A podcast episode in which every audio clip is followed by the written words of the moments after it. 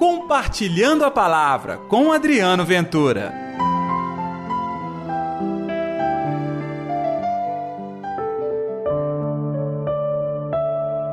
O zelo pela tua casa me consumirá. Ei, gente, tudo bem? Eu sou Adriano Ventura e está no ar o Compartilhando a Palavra desta quinta-feira, hoje, dia 9 de novembro.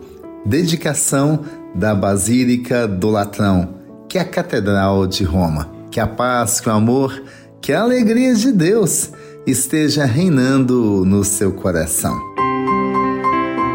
E nesta quinta, o Evangelho está em João capítulo 2, versículos 13 ao 22. O Senhor esteja convosco, Ele está no meio de nós. Proclamação do Evangelho de Jesus Cristo segundo João. Glória a vós, Senhor.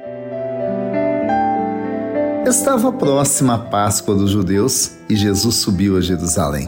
No templo encontrou os vendedores de bois, ovelhas e pombas e os cambistas que estavam aí sentados. Fez então um chicote de cordas e expulsou todos do templo, junto com as ovelhas e bois, espalhou as moedas e derrubou as mesas dos cambistas. E disse aos que vendiam pombas: Tirai isto daqui, não façais da casa de meu pai uma casa de comércio. Seus discípulos lembraram-se mais tarde que a Escritura diz: O zelo por tua casa me consumirá. Então os judeus perguntaram a Jesus: Que sinal nos mostras para agir assim? Ele respondeu: Destruí este templo e em três dias o levantarei. Os judeus disseram: 46 anos foram precisos para a construção desse santuário e tu levantarás em três dias? Mas Jesus estava falando do templo do seu corpo. Quando Jesus ressuscitou, os discípulos lembraram-se do que ele tinha dito e acreditaram na Escritura e na palavra dele. Palavra da salvação, glória a vós, Senhor. A festa de hoje é um convite a permanecermos unidos ao Papa. Por isso, nós falamos da unidade à Cátedra de Pedro, mas se lembra no início do programa, falei da Basílica de São João do Latrão. Estamos nos referindo à primeira igreja construída em Roma por Constantino no século IV. Na realidade, é uma igreja lindíssima está fora do Vaticano. Muitas pessoas se confundem com o Vaticano. Não, não é o Vaticano, mas pertence, claro, ao Vaticano. Inclusive a sua área geográfica é território estando em Roma, mas que pertence ao Vaticano. É a Igreja do Papa. Nós celebramos hoje a unidade, a comunhão com o Papa, a comunhão com a nossa igreja. Por isso também no Evangelho nós falamos de templo, do antigo templo de Jerusalém. Não é que Jesus chegou lá e as coisas não andavam muito bem, não estavam do jeito que deve ser um templo. As pessoas faziam comércio lá dentro. Jesus se irritou e expulsou toda esta turma.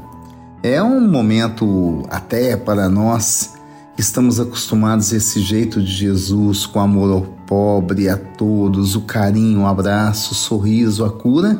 Você se assusta com Jesus neste momento severo, mas ele está severo pela garantia do templo.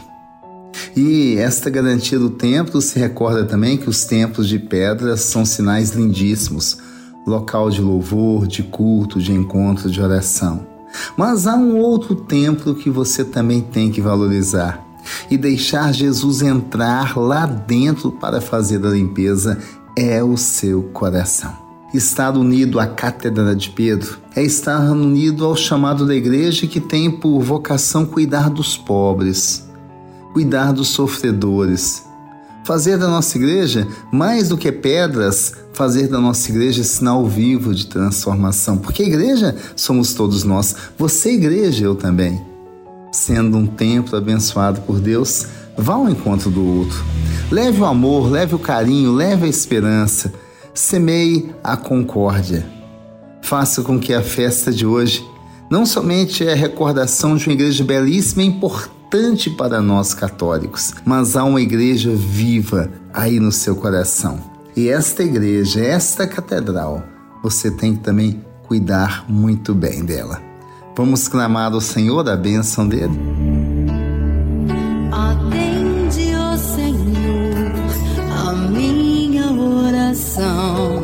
e ouve as minhas súplicas. Responde-me, ó Deus, tão justo e fiel. Senhor Jesus, transforma o templo da minha vida, que é o meu coração. Faz do meu templo um local novo, um local de curas, de descobertas, de transformação, um local de adoração ao teu nome o tempo todo e o testemunho de que o Senhor age hoje transformando nossas vidas e o nosso coração. Que assim seja, em nome do Pai, do Filho e do Espírito Santo. Amém. E pela intercessão de Nossa Senhora da Piedade, padroeira das nossas Minas Gerais.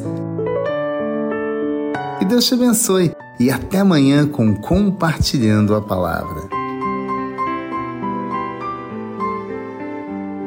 Compartilhe a palavra você também. Faça parte dessa corrente do bem.